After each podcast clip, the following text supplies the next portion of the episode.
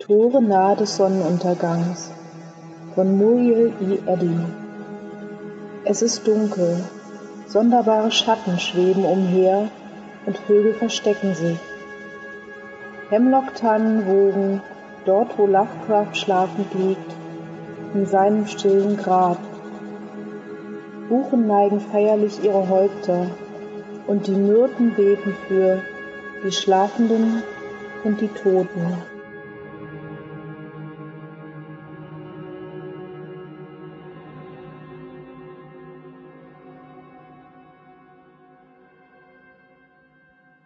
That is not dead, which can eternal lie, and with strange eons even death may die. Welcome to the All Lovecraftian podcast at ArkhamInsiders.com. Hi, hier ist Axel. Hallo, hier ist Mirko. Und wir sind die Arkham Insiders. Auf ArkhamInsiders.com. In unserem Podcast sprechen wir ja immer wieder über Freunde und Wegbegleiter Lovecrafts, die manchmal nicht nur großen Einfluss auf sein Leben und Schreiben hatten, sondern die auch von ihm wiederum beeinflusst und gefördert worden sind. Und diese Freunde sind für Lovecrafts Biografie sehr wichtig, denn sie zeigen nicht nur, dass der in Anführungsstrichen Einsiedler nicht ganz so einsiedlerisch war, wie er gelegentlich dargestellt wird, sondern durch diese Freunde stellen wir ja auch häufig fest, dass er sie für sein intellektuelles Leben brauchte. Und zwar tat er das nicht nur schriftlich mit seinen zahlreichen Briefen und Brieffreunden, sondern eben oft auch in Person und natürlich am liebsten in seiner Heimatstadt Providence. Ja, wir sprechen auch immer wieder die Legenden an, die sich um Lovecraft gebildet haben und an denen seine Freunde und Bekannten nicht so ganz unschuldig sind, was dazu führt, dass das Bild des Meisters in den letzten Jahren immer ein wenig verzerrt wurde. Einzelne Aspekte wurden herausgegriffen und verstärkt, wodurch wir völlig entgegengesetzte Informationen erhalten haben. Manchmal ist es äh, auch wirklich sehr schwierig zwischen Legende und authentischer Beschreibung zu unterscheiden und selbst echte Lovecraft-Experten, allen voran natürlich S.T. Joshi, können bei manchen Fragestellungen auch nur spekulieren. Genau, und über einen solchen Komplex wollen wir uns auch heute unterhalten, denn einige der landläufigen Legenden um Lovecraft wurden durch zwei seiner Freunde genährt und verstärkt, deren Erinnerungen zwar immer eine authentische Basis haben, die aber in ihrer Ausschmückung jeweils weit über das Ziel hinausgeschossen sind. Ja, in der Tat. Wir wollen uns nämlich heute mit dem Ehepaar Muriel Elizabeth und Clifford Martin Eddy unterhalten. Der kleine Text, also das Gedicht, was wir anfangs gehört haben, stammt von Muriel Eddy. Wir widmen uns kurz ihren, Biogra ihren Biografien, wobei C.M. Eddy die umfangreichere Biografie hat, sprechen über die Beziehung zu Lovecraft und am Ende werden wir versuchen, ihre Bedeutung für Lovecraft und sein Leben zu untersuchen. Das Ehepaar Eddy lebte in Providence, genauer im East End.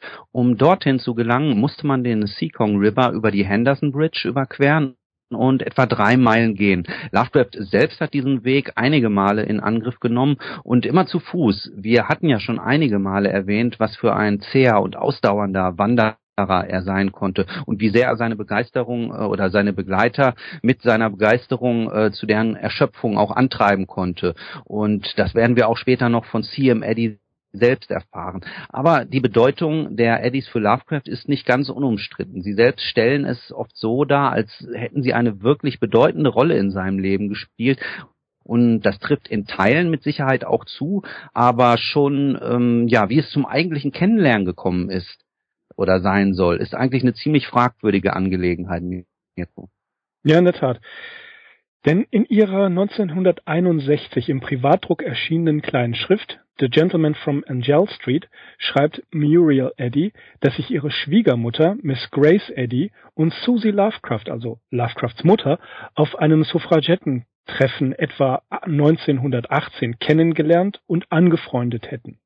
Und als beide auf ihre Söhne zu sprechen kamen, entdeckten sie, dass ihre Söhne dieselben Interessen teilten, nämlich die Liebe zu unheimlichen Erzählungen, zu Weird Fiction. Da Miss Grace Eddy wusste, dass ihr Sohn und ihre Schwiegertochter sich als Schriftsteller etablieren wollten, fand, äh, fand sie Susies Telefonnummer heraus, rief sie an und stellte die beiden einander vor. Doch statt eines Telefonats mit Howard selbst soll sich ein reger Briefwechsel entwickelt haben. Muriel Eddy schreibt weiter, dass HPL sie einige, eingeladen habe, der UAPA beizutreten.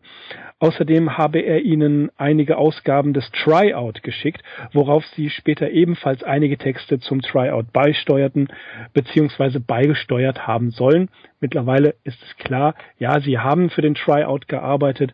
Trotzdem ist diese Art des Kennenlernens hm, durchaus fragwürdig, wie wir schon gesagt haben. Er habe ihnen viele Briefe mit ausführlichen mit sachlichen Informationen geschrieben, die aber immer wieder, die aber immer spärlicher wurden und als sie schließlich ganz ausblieben und die Korrespondenz vollends stoppte, wie wir später herausfinden, war das zur selben Zeit, als Susie Lovecraft ins Butler Hospital eingewiesen wurde. Dann schließlich, an einem heißen Sonntagnachmittag im August 1923, trafen sie sich zum ersten Mal persönlich. Dazu einige Anmerkungen. Also es bestehen durchaus Zweifel an Muriels Darstellung. Zunächst simpel kann man sie in Frage stellen, ob Susie sich wirklich für die Frauenbewegung ihrer Zeit interessiert hatte und einem solchen Treffen beigewohnt hätte. Darüber gibt jedenfalls HPL in seinen Briefen keinerlei Auskunft. Joshi stellt heraus, dass die Eddies auf keiner der Mitgliederlisten der UAPA erschienen. Das allerdings bedeutet meiner Meinung nach überhaupt nichts. Denn Muriel behauptet zwar, dass HPL die UAPA Aufnahmeformulare geschickt hat, aber sie schreibt nirgends, dass sie auch wirklich der UAPA beigetreten sind. Also das kann man also nicht wirklich als Beweis anführen. Ob nun die Eddies vor 1923 etwas im Tryout äh, untergebracht haben, so wie Muriel behauptet, oder eben nicht. Naja, darüber schweigt Joshi sich sogar aus. Später, nach 1923, haben sie auf jeden Fall was beigesteuert. Allerdings soll C.M. Eddy's Story Sign of the Dragon 1919 im Mystery Magazine erschienen sein. Also definitiv waren die Eddies bereits fleißige Autoren und C.M. Eddy steuerte schon damals regelmäßig Texte zu diversen Magazinen bei. In der Korrespondenz erscheint Eddy das erste Mal im Oktober 1923 in einem, Frank in einem Brief an Frank Belknap Long. In den Selected Letters gibt es keinen Brief an die Eddies. Muriel Eddys Enkel Jim Dyer behauptet allerdings Briefe von Lovecraft an seine Großeltern vor 1923, nämlich tatsächlich schon von 1918 an zu besitzen, die er aber nicht veröffentlicht hat. Kann man im Wikipedia-Artikel übrigens nachlesen. Angeblich, so heißt es in der Fußnote, existiert im Privatarchiv der Eddies ein Brief vom 21. September 1918, in dem Lovecraft die Eddies, äh, Eddies amateurjournalistische äh, Arbeiten lobt. Darauf bezieht sich jedenfalls die Fußnote im Wikipedia-Artikel. Aber meiner Meinung nach, was nicht veröffentlicht ist, ist kein Beweis. Da gibt es ja auch diesen berühmten Brief an August Derleth, in dem Lovecraft seinen eigenen Mythos äh, systemisch einteilt, dieser Brief ist nie im Original zitiert worden und da gibt es auch keine anständige Quellenangabe. Also ist dieser Brief oder sind diese Briefe von der Zeit um 1918, solange sie nicht zur Prüfung veröffentlicht worden sind, weiterhin umstritten. 2010 tauchte dann ein Brief an Muriel Eddy aus dem Jahr 1923, genauer gesagt vom 5. September 1923 auf, den man auf der Seite von Chris Peridas bewundern kann. Jim Dyer, also der Enkel der Eddies, sagt über seine Großeltern, dass, sagt vor allen Dingen über seinen Großvater C.M. Eddy, dass er eine Packrat gewesen sei, also quasi alles, was in irgendeiner Weise die Familie betraf, aufgehoben hat. Nun ist es so, dass Jim Dyer Briefe unter Verschluss hält, wohl auch, man kann spekulieren, aus finanziellen Gründen. Der ist denn Jim Dyer ist auch Herausgeber der Stories seiner Großeltern. Dazu gründete er den Fenham Publishing Verlag im Jahre 2000 in Providence, das ist so ein Kleinverlag, in dem die Geschichte, äh, die, die Geschichten, die Horrorstories seiner Großeltern herausgebracht werden. Weitere Briefe von Lovecraft an Eddie tauchen auf, vom 21. Juli und von 5. September 1924 und von 5. September 1925. Axel, da legen wir einen Link in die Show Notes, nicht wahr? Jo. Ja. Solange Mr. Dyer allerdings derartige Dokumente unter Verschluss hält, werden die Angaben seiner Großmutter bezüglich der Freundschaft zu Lovecraft fraglich bleiben. Kann man nicht anders sagen. Kommen wir kurz zu Muriel Eddy selbst. Die hat auch eine ganze Menge Stories veröffentlicht in diversen Magazinen für Horror und Weird Fiction. Und ähm, Muriel Elizabeth Gammons wie sie mit Mädchennamen hieß, wurde 1896 in Taunton, Massachusetts geboren und danach zog die Familie nach Kalifornien, wo sie einen großen Teil ihrer Jugend verbrachte. Danach zog sie zurück nach Neuengland, wo sie bis zu ihrem Lebensende in Rhode Island lebte. Nach einem umfangreichen Briefwechsel mit C.M. Eddy heirateten beide 1918, also in dem Jahr, in dem beide angeblich H.P. Lovecraft schon kennengelernt haben, beziehungsweise C.M. Eddys Mutter Susie kennengelernt hat. Sie schrieb Stories für wirklich alle möglichen Magazine, wie zum Beispiel natürlich den Tryout, Complete Novel, Scarlet Adventures und Personal Adventure Stories. Es wurden aber ebenfalls Texte von ihr in Weird Tales, Strange Tales, Thrilling Wonder Stories und anderen veröffentlicht. Mehr als 20 Jahre bekleidete sie das Amt der Präsidentin der Rhode Island Writers Guild und auch als Briefschreiberin machte sie sich einen Namen, schrieb am Tag bis zu zehn Briefe und korrespondierte mit Leuten natürlich H.P. Lovecraft, Sonja Green, August Derleth und Robert Bloch, um nur einige zu nennen. Ja, das, äh, da ist noch was. Also es definitiv hatte sie äh, regen Briefkontakt. Aus der Ehe mit C.M. Eddy gingen drei Kinder hervor. Das war Clifford Myron, Faye Audrey und Ruth Muriel.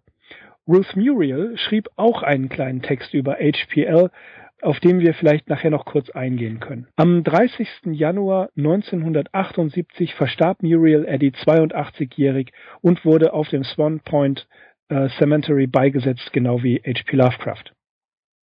Sie schrieb einige Erinnerungen an HPL, von denen The Gentleman from Angel Street die bekannteste ist. Einige von euch kennen diesen Text vielleicht von LPL Records, gesprochen von Dagmar Berghoff. Davon haben wir ja in einer der letzten Folgen schon gehört, als wir den Nils zu Gast hatten. Mit Sicherheit sind einige Details etwas ja aufgehübscht, aber trotzdem gibt es einige Anekdoten, von denen wir wirklich glauben können, dass sie ja geradezu sicher sein können, dass sie so stattgefunden haben. Veröffentlicht wurde The Gentleman from Angel Street zum ersten Mal als Privatdruck 1961. Muriel beschreibt die erste Begegnung an einem heißen Sonntagnachmittag im August. Man hatte bereits einige Male telefoniert und dann kam er, bekleidet mit einem grauen Anzug und einem Panama-Hut. Wie Muriel schreibt, neigte er damals jedenfalls zur Beleibtheit. Seine Augen hinter den Brillengläsern waren freundlich und trotz des warmen Wetters waren seine Hände eisig kalt. Er freundete sich schnell mit, dem, mit der Katze der Eddies an und bei heißem Kaffee und mit viel Milch und Zucker, Käsesandwiches und Schokoladenkuchen begann er über Herbert West Reanimator zu sprechen, den er gerade an Homebrew verkauft hatte. Es wird berichtet, dass er gern mit der Hand schrieb und tja, äh, da seinen Waterman Kolbenfüller benutzte. Nach ihrem Umzug nach Fox Point in Providence besuchte er die Eddies und las ihnen bis zwei Uhr morgens Rats in the Walls vor. Und es gibt eine sehr lebhafte Schilderung, wie die Eddies auf diese Story reagierten. Die Eddies boten ihm an, seine Manuskripte mit ihrer alten Oliver-Schreibmaschine abzutippen, was ihnen schwer fiel, denn seine Schrift war ziemlich klein und die Geschichten so gruselig, sagt sie, dass sie teilweise unterbrechen musste. Den Kindern der Eddies brachte er oft Bruchschokolade mit. In unserer Folge über Essen und Trinken H.P. Lovecraft haben wir ja auch schon davon gesprochen, dass er sehr häufig diese, äh, diese ja, zweite Wahlschokolade eingekauft hat und die ihm so gut geschmeckt hat. Geradezu schockiert waren sie, als er ihnen eröffnete, dass er heiraten und nach New York gehen werde. Während Lovecraft in New York war, trafen sich die Eddies auch mit Lovecrafts Tanten, die den Eddies Lovecrafts altes Murphy Clubbett schenkten und den kleinen Gasofen. Angeblich wurden den Kindern der Eddies ein Konvolut von Postkarten geschenkt, die Sonja ihm geschrieben hat. Gehen wir davon aus, dass C.M. Eddy alles aufgehoben hat, wie John, Jim Dyer behauptet, dann wäre das unglaublich wichtiges Quellenmaterial für die Forschung, aber Muriel sagt, dass die Kinder die Postkarten behalten und sie dann irgendwann den Weg allen Kinderspielzeugs gegangen wären. Also auch hier wieder eine sehr, sehr fragwürdige Tatsache. Eddie selbst hat ihn auch im Februar 1925 in New York besucht. Dann 1925, später im Jahr, kehrte Lovecraft zurück und traf sich mit den Eddies und man verfolgte die alten Geschichten. Muriel Eddy behauptet auch, dass sie ja ihre ehemalige Studienkollegin aus Cambridge und das war natürlich Hazel Heald, HBL vorgestellt hat. Über Hazel Heald haben wir ja auch schon mal gesprochen. Weiterhin beschreibt Muriel Eddy einige ja, Hintergründe zu den Stories, ein paar Anekdoten, äh, die einem aber alle sehr bekannt vorkommen. Und Joshi äußert den Verdacht, dass Muriel eigene Erinnerungen und Anekdoten anderer Autoren etwas abgewandelt hat und ja, das Ganze ein bisschen, ein bisschen stärker dargestellt hat. Und teilweise hat man das Gefühl, man liest äh, den Aufsatz von Townley Scott und Muriel Eddy schmückt es sich in ihrer Art und Weise aus. Mit großem Bedauern erzählt sie, dass sie zur Beisetzung Lovecraft zu spät kam. Dafür haben sie HPLs Grab oft besucht, ja, was ziemlich plausibel klingt. Bewertet man Muriel Eddys Beziehung zu Hazel Heald, tja, Muriel Eddy sagt, sie hat Hazel Heald Lovecraft vorgestellt und es wickelte sich eine gewisse intellektuelle Romanze. Muriel Eddy geht sogar so weit zu behaupten, dass durch ihre Vermittlung es fast möglich gewesen wäre, dass Hazel Heald und H.P. Lovecraft heiraten wollten. In einem späteren Text, Lovecraft Among the Demons von 1970, wiederholt sie im Grunde in komprimierter Form die meisten Anekdoten aus dem Gentleman-Text. Allerdings betont sie hier nochmal, dass Lovecraft ein geradezu dramatischer Leser gewesen ist, äh, geradezu ein Performer. Er hat die Geschichten nicht einfach nur so runtergeleiert, sondern er hat sie wirklich erzählt und dargestellt.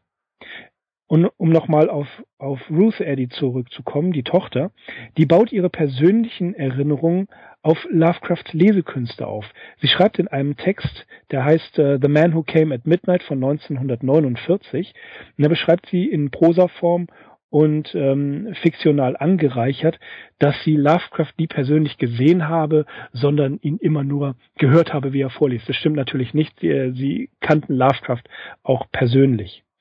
Aber auch sie beschreibt, dass HPL seine Geschichten nicht nur vorgelesen hat, sondern die sie durch seine Stimme ja wie ein Schauspieler dargestellt habe.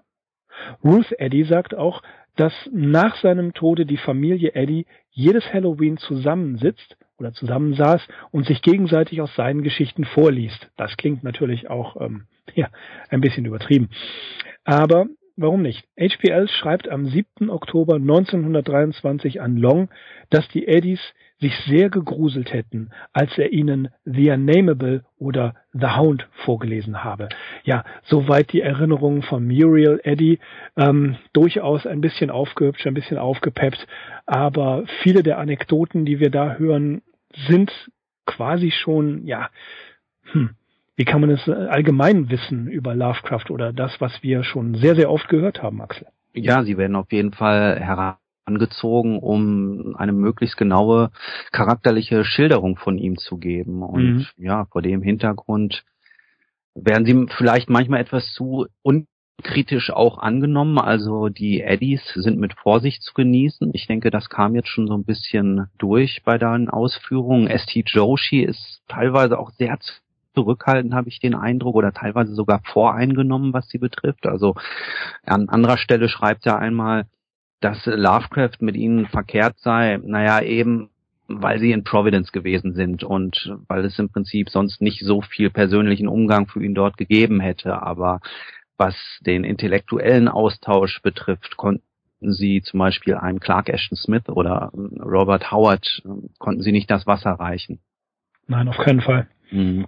Ja, ja, gut. Und was du äh, bei Muriel erzählt hast, das müssen wir auch so ein bisschen bei ihrem Ehemann Clifford Martin Eddy berücksichtigen. Auch hier äh, sind die Informationen ja teilweise widersprüchlich. Teilweise sind sie äh, sehr aufschlussreich und kann man sie durchaus für bare Münze nehmen. Was hier noch ganz interessant ist, dass in in jüngster Zeit Briefe von Lovecraft aufgetaucht sind, die ein relativ tragisches Bild von seinem Kumpel zeichnen. Natürlich muss man hier auch immer im Hinterkopf behalten, dass Lovecraft beim Briefbeschreiben gerne mal die Pferde durchgegangen sind und wir einen Eddie von, von ihm äh, präsentiert bekommen, um den es möglicherweise so bedauerlich dann doch nicht gestanden hat. Doch äh, zu diesem Material später nochmal mehr. Klopfen wir erstmal die biografischen Eckdaten ab. Ähm, bei Clifford Martin Eddy Jr. haben wir es mit einem echten Providencer Urgestein zu tun.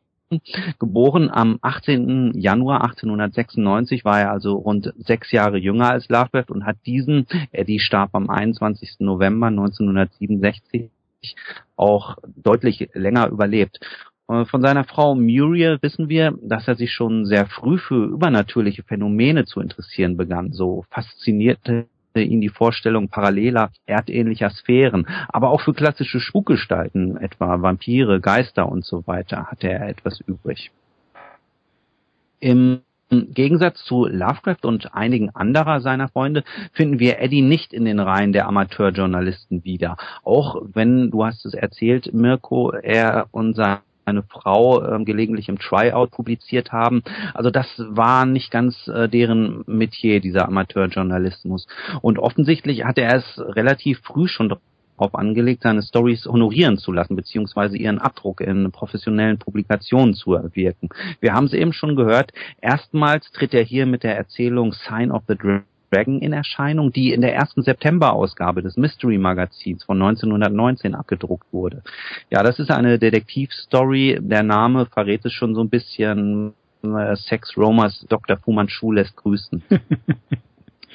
Die inhaltliche Bandbreite, die Eddie an den Tag legte, verstärkt die Vermutung, dass er ernst ernsthaft um eine schriftstellerische Karriere bemüht war. In den kommenden Jahren erschienen immer wieder Texte von ihm in den Munsey Magazines, den Weird Tales, Snappy Stories oder Action Stories.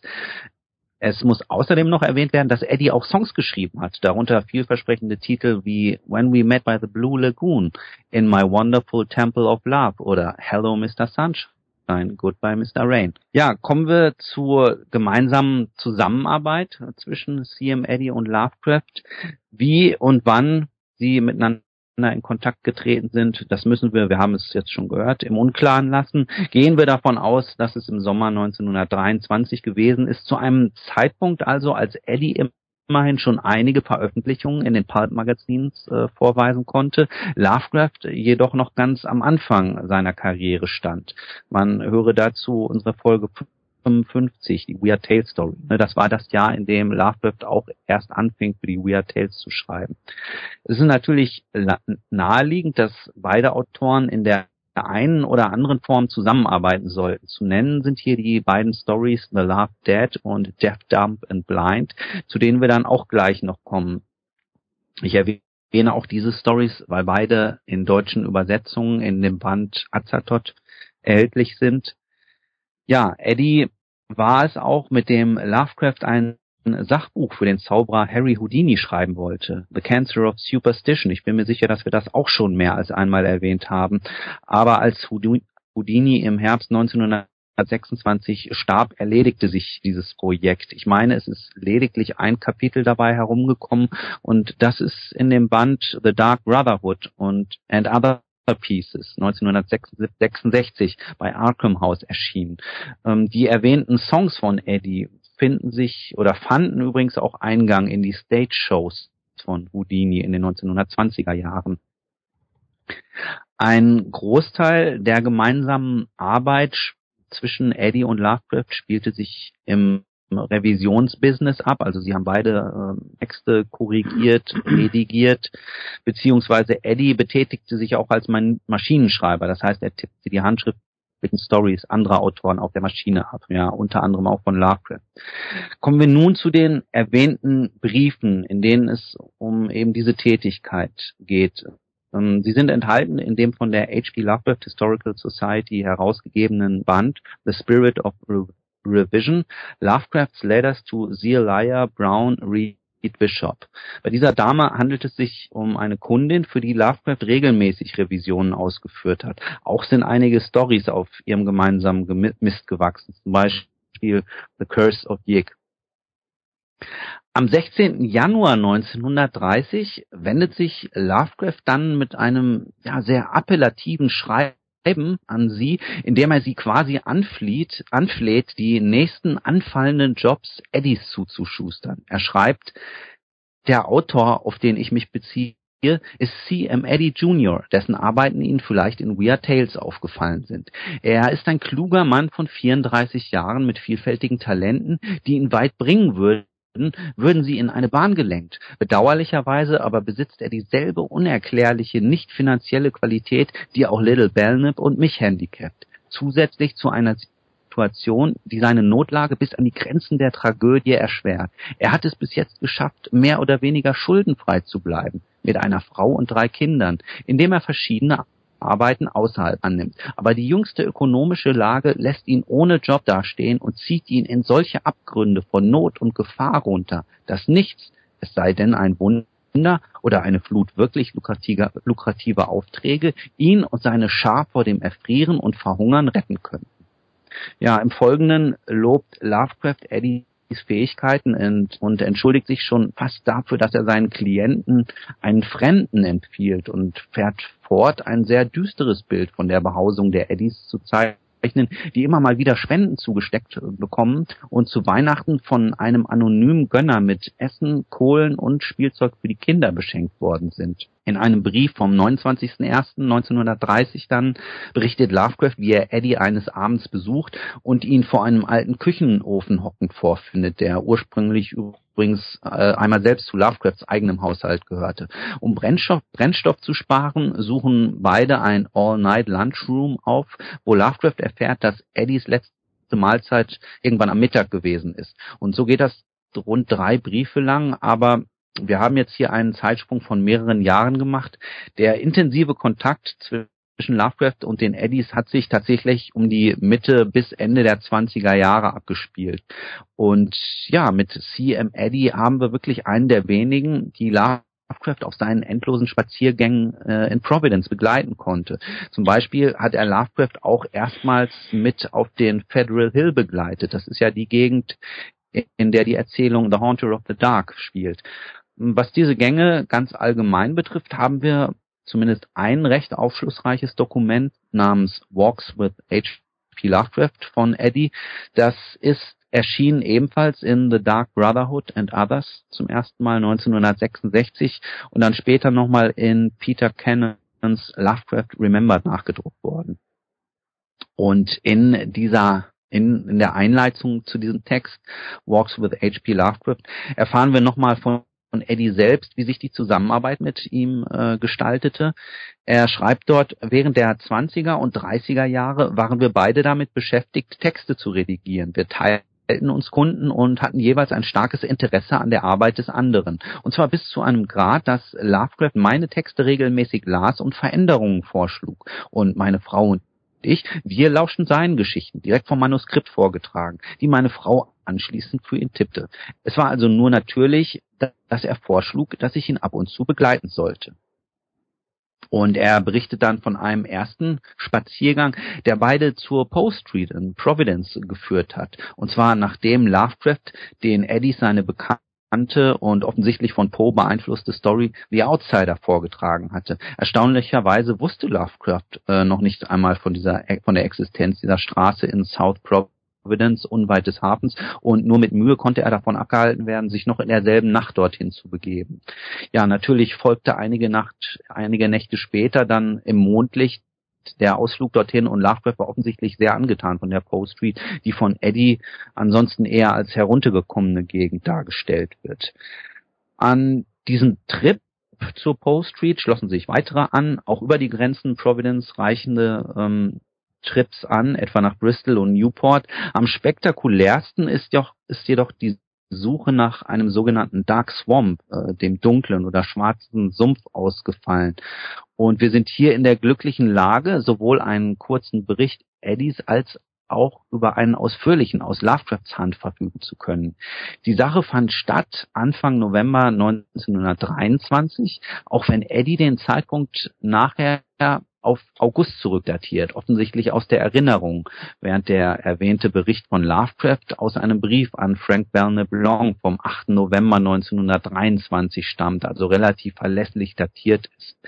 Eddie selbst war es, der das Gerücht von diesem dunklen, völlig zugewachsenen Sumpf, den nie das Licht der Sonne trifft, aufgetischt hatte und befinden sollte sich dieser Sumpf zwischen Cheap Hatchet, Rhode Island und Putnam, Connecticut. Ja, um das Ergebnis vorwegzunehmen, man hat diesen Sumpf nicht gefunden, Das Schöne aber ist, dass die Berichte der beiden eigentlich nicht äh, unterschiedlicher hätten ausfallen können.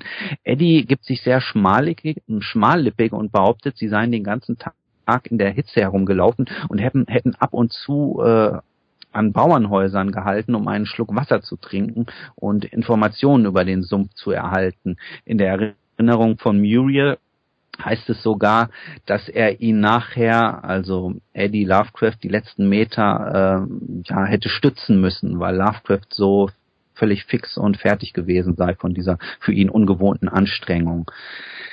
Bei Lovecraft liest sich das alles ein bisschen anders, viel enthusiastischer, auch so ein bisschen detektive typischer, als sei man dem Sumpf immer näher gekommen und hätte sich von einem Bauernhaus zum nächsten gehangelt und hätte jeweils immer ein Stück mehr Informationen bekommen und als hätten sich überhaupt die Legenden, die um diesen Sumpf ranken, fast schon spürbar verdichtet. Ja, beide kommen aber in ihrer abschließenden Bewertung überein, dass es ein ganz wunderbarer Ausflug aufs Land gewesen sei. Und Eddie sollte später da sogar noch einen Nutzen aus dieser Episode ziehen. Sie hat ihm nämlich als Basis einer unveröffentlichten Kurzgeschichte namens The Black Noon von 1967 gedient. Mirko, du hast auch schon ein paar Mal den Enkel Jim Dyer und seinen kleinen Verlag Fenham Publishing erwähnt. Ähm, hier wird tatsächlich das literarische Erbe von Eddie verwaltet, der später auch noch als Theateragent gearbeitet hat, beziehungsweise auch noch als Korrektor für die Oxford Press. Es sind insgesamt drei Bücher erschienen, und zwar zwei mit ähm, Geschichten von C.M. Eddy, The Love, Dead and Other Tales und Exit into Eternity, Tales of the Bizarre and Supernatural. Und als dritter Band ein kleines Büchlein mit Erinnerungen von Eddie, The Gentleman from Angel Street, Mem Memories of H.P. Lovecraft. Dort sind die Texte drin, die wir jetzt auch erwähnt haben, sowohl von C.M. Eddy als auch von seiner Frau Muriel. Ja, und das ist im Prinzip im Großen und Ganzen alles, was wir zu C.M. Eddy sagen können. Großzügig war er immer, der gute Howard. Wir haben schon von einigen anderen Sachen berichtet oder auch gehört, wo man nur erwähnt, erwähnen musste, dass jemand finanziell in Not geraten ist und Lovecraft einer der ersten war, der die Initiative ergriffen hat und Spenden gesammelt hat und ähm, darauf aufmerksam gemacht hat, dass ein Freund in Not ist und ein bisschen Zuwendung braucht. Wenn er das mitbekommen hat, hat er geholfen und da war er immer sehr, sehr aktiv. Insofern ist, äh, egal wo wir suchen und welche Quellen wir zu Rate ziehen, ist meiner Meinung nach ähm, vieles, was jetzt angeblich in Briefen gestanden hat, äh, doch eher obskur, Axel.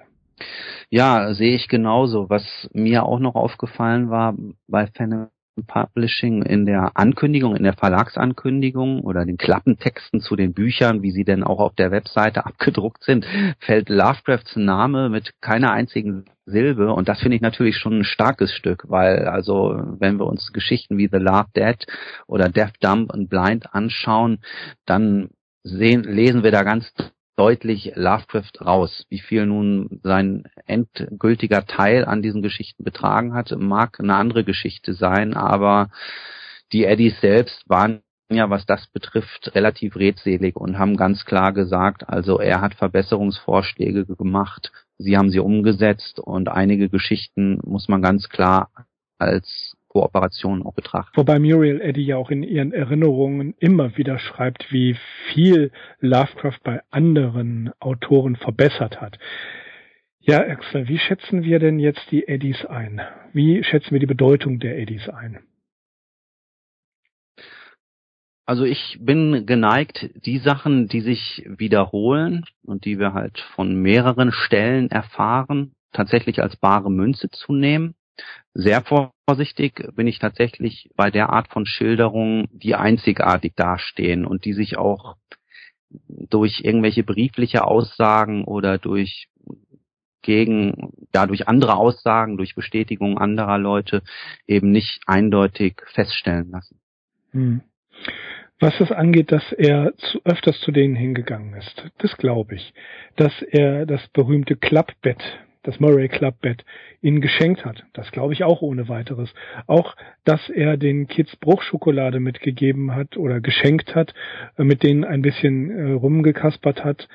Das glaube ich alles. Das, das, es gibt keinen Grund, warum das nicht stimmen sollte.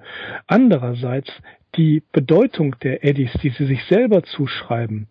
Tja, das ist, das ist so eine Sache. Ähm, Joshi schätzt es so ein, dass Muriel Eddy und CM Eddy das Ganze so weit aufgebauscht haben, um ja interessant zu werden, um sich auf den Lovecraft-Zug äh, um, um dort aufzuspringen und dort mitgezogen zu werden. Wir selber haben ja schon bei einigen Autoren gesagt, die wären vollkommen vergessen, wenn sie nicht zufällig äh, Lovecrafts Freunde gewesen wären oder irgendwas mit Lovecraft zu tun gehabt hätten. Und in, in seinem Dunstkreis sind diese Autoren quasi dem literarischen Vergessen entrissen worden und werden zumindest äh, in etwas mehr als bloß einer Fußnote erwähnt.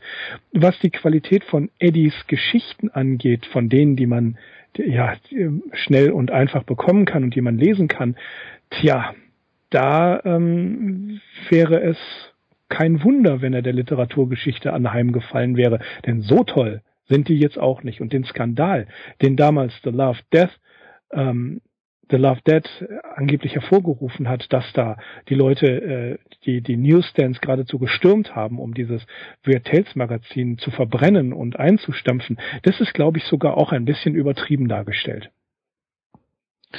Ja, so liest man es äh, zumindest, ne? The Love Dead, die hatten wir auch schon in der Episode 55 über die Weird Tales mhm. erwähnt, ne? ist in der Mai, Juni, Juli Ausgabe 1924 erschienen und ja, das Gerücht will es ja, dass diese Ausgabe dann in mehreren Städten nicht verkauft werden durfte und von den Zeitungsständen entfernt werden musste.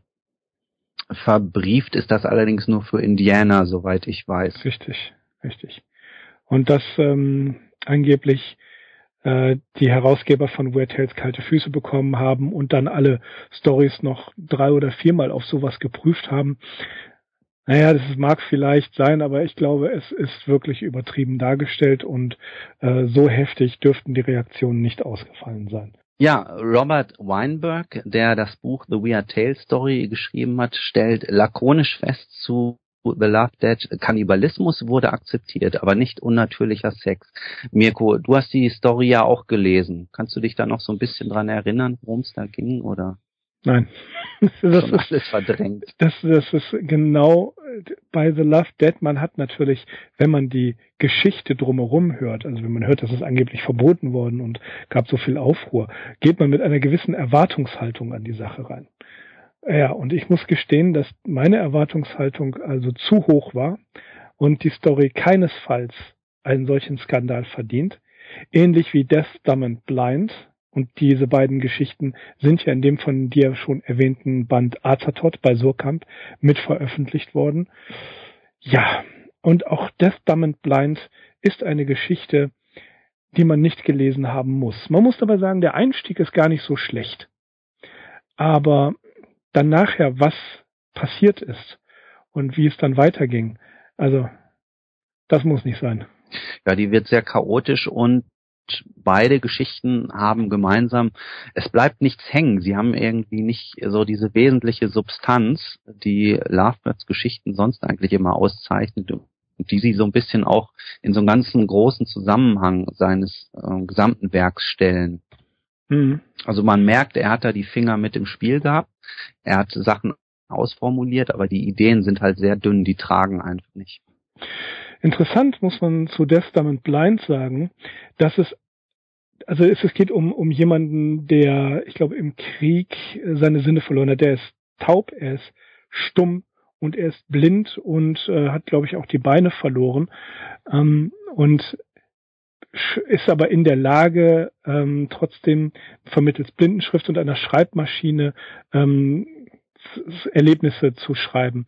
Sein Butler verschwindet und er ist jetzt in diesem Raum alleine und schreibt seine Eindrücke nieder. Die Idee finde ich großartig. Aber was, was Eddie draus gemacht hat, also das, das ist nix. Da, da, da ist keine Spannung drin, da ist, das, das, also kann man nicht als, als Gruselgeschichte bezeichnen. Aber was ich interessant finde, und da habe ich nun leider keine Ahnung, inwieweit es, ähm, ja, inwieweit das man das nachweisen kann oder untersuchen kann.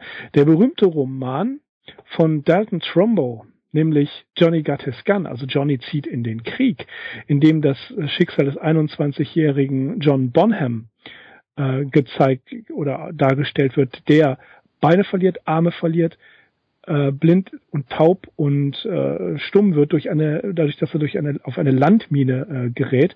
Ähm, das ist ja genau das Gleiche. Nur ist dieses Buch und der Film, der danach gemacht wurde, ähm, wesentlich eindringlicher. Und für die Leute, die es kennen, kleine Anekdote am Rand, Metallica, die erste Single, die sie ähm, veröffentlicht haben, nämlich One von der And Justice for All, verwendet Szenen aus diesem Film für das Musikvideo. Und soweit ich weiß, haben Metallica auch die Rechte an diesem Film gekauft. Okay. Mhm. Ja, also das, das ist diese Thematik des, des Verstümmelten. Und ähm, ja, man muss definitiv sagen, dass Dalton Trumbo das wirklich hervorragend schreibt und äh, hervorragend macht. Tja, und Eddie hat eine Chance verpasst.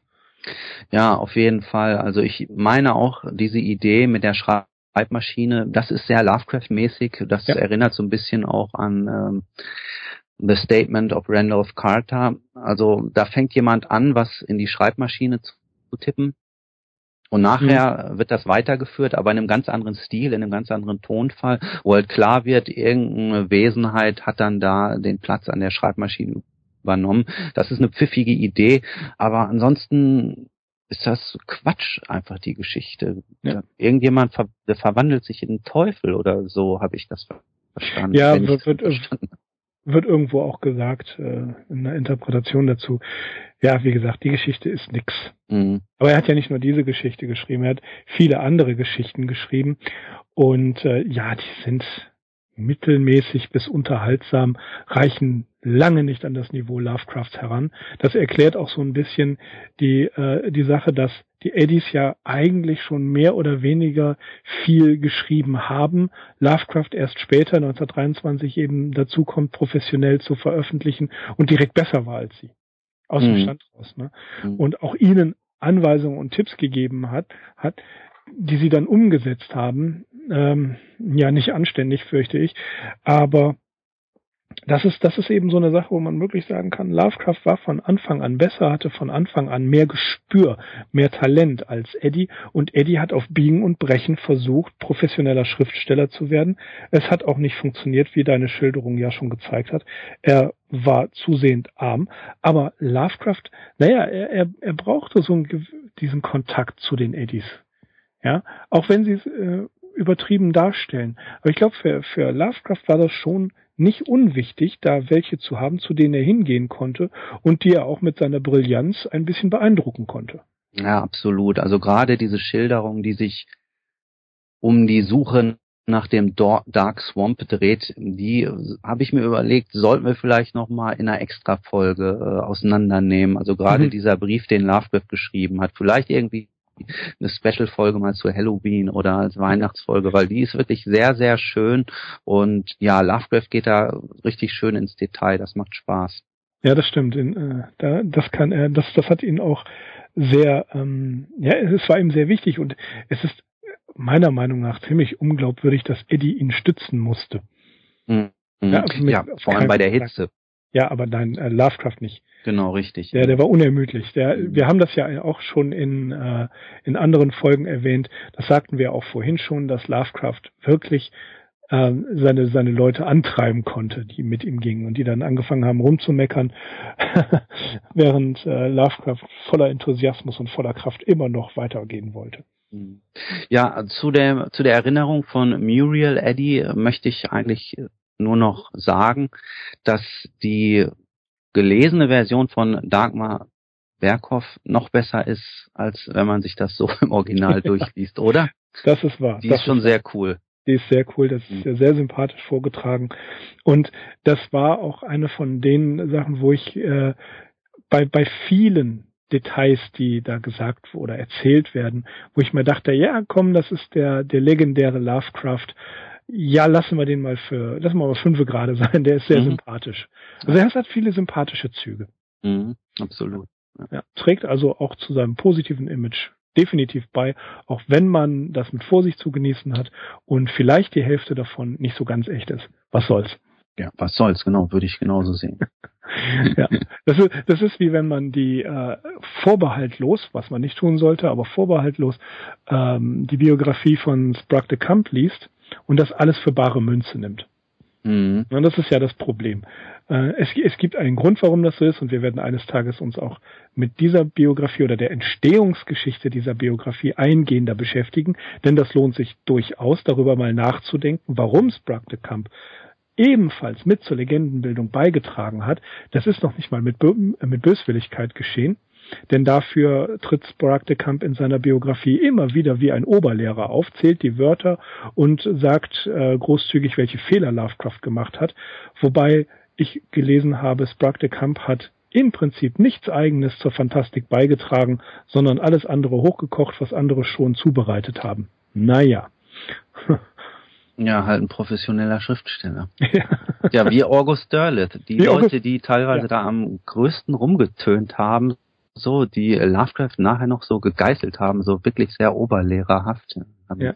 völlig nichts sagendes, belangloses Werk hinterlassen. Ja, wer hat, wer, wer hat überlebt? Lovecraft und sie alle nur in seinem Windschatten. Ja.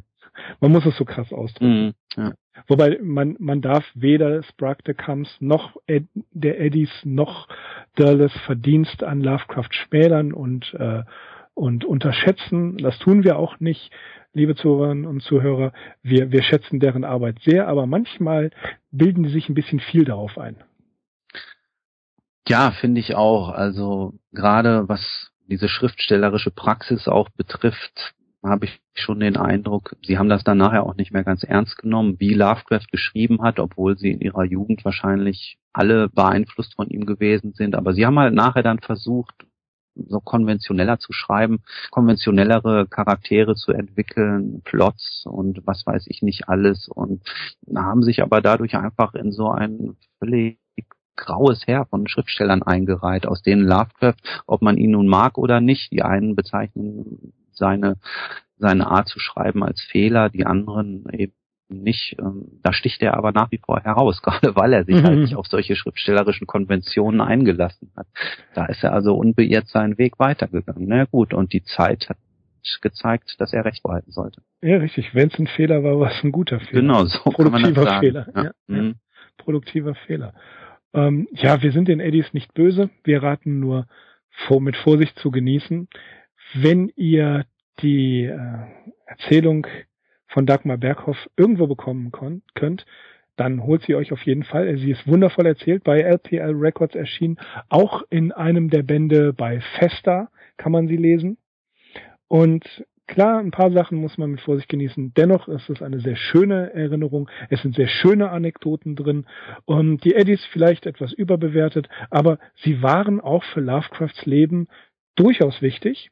Nicht so wichtig wie vielleicht andere, aber das muss man auch sagen. Sie kannten ihn persönlich, haben ihn mehrfach getroffen und berichten natürlich darüber äh, und gehören für uns eigentlich schon in den Lovecraft-Kanon hinein. Und äh, deswegen haben wir uns heute über CM und Muriel Eddy, Lovecrafts Freunde aus Providence, unterhalten und ja, einige Sachen erzählen können. Ja, so sieht's aus. Und dann gehen wir anschließend weiter in seiner Biografie. Wir ja. wechseln dann mal so langsam vom Jahr 1923, mit dem wir uns ja ausgiebig auseinandergesetzt haben, mhm. ins Jahr 1924. Und da stehen dann natürlich große Veränderungen an. Ja, Big Expectations. Mhm. Big Expectations in Big Apple, oder? In Big Apple, richtig. Das, das wird auch eine äh, Zeit, mit der wir uns sehr, sehr, sehr, sehr ausführlich beschäftigen werden. Ähm, die zwei Jahre in New York wird, die werden uns einige Folgen lang verfolgen, äh, einige Folgen lang verfolgen, beschäftigen. Auf jeden Fall werden wir eine ganze Menge in, Zeit in New York verbringen. Und tja, darauf freue ich mich natürlich. Ähm, einstweilen verbleiben wir wieder mit den freundlichsten Grüßen. Ich bin Mirko. Ich bin Axel. Und wir sind die Arkham Insiders. Auf arkhaminsiders.com. Macht's gut. Ciao. Macht's gut. Tschüss.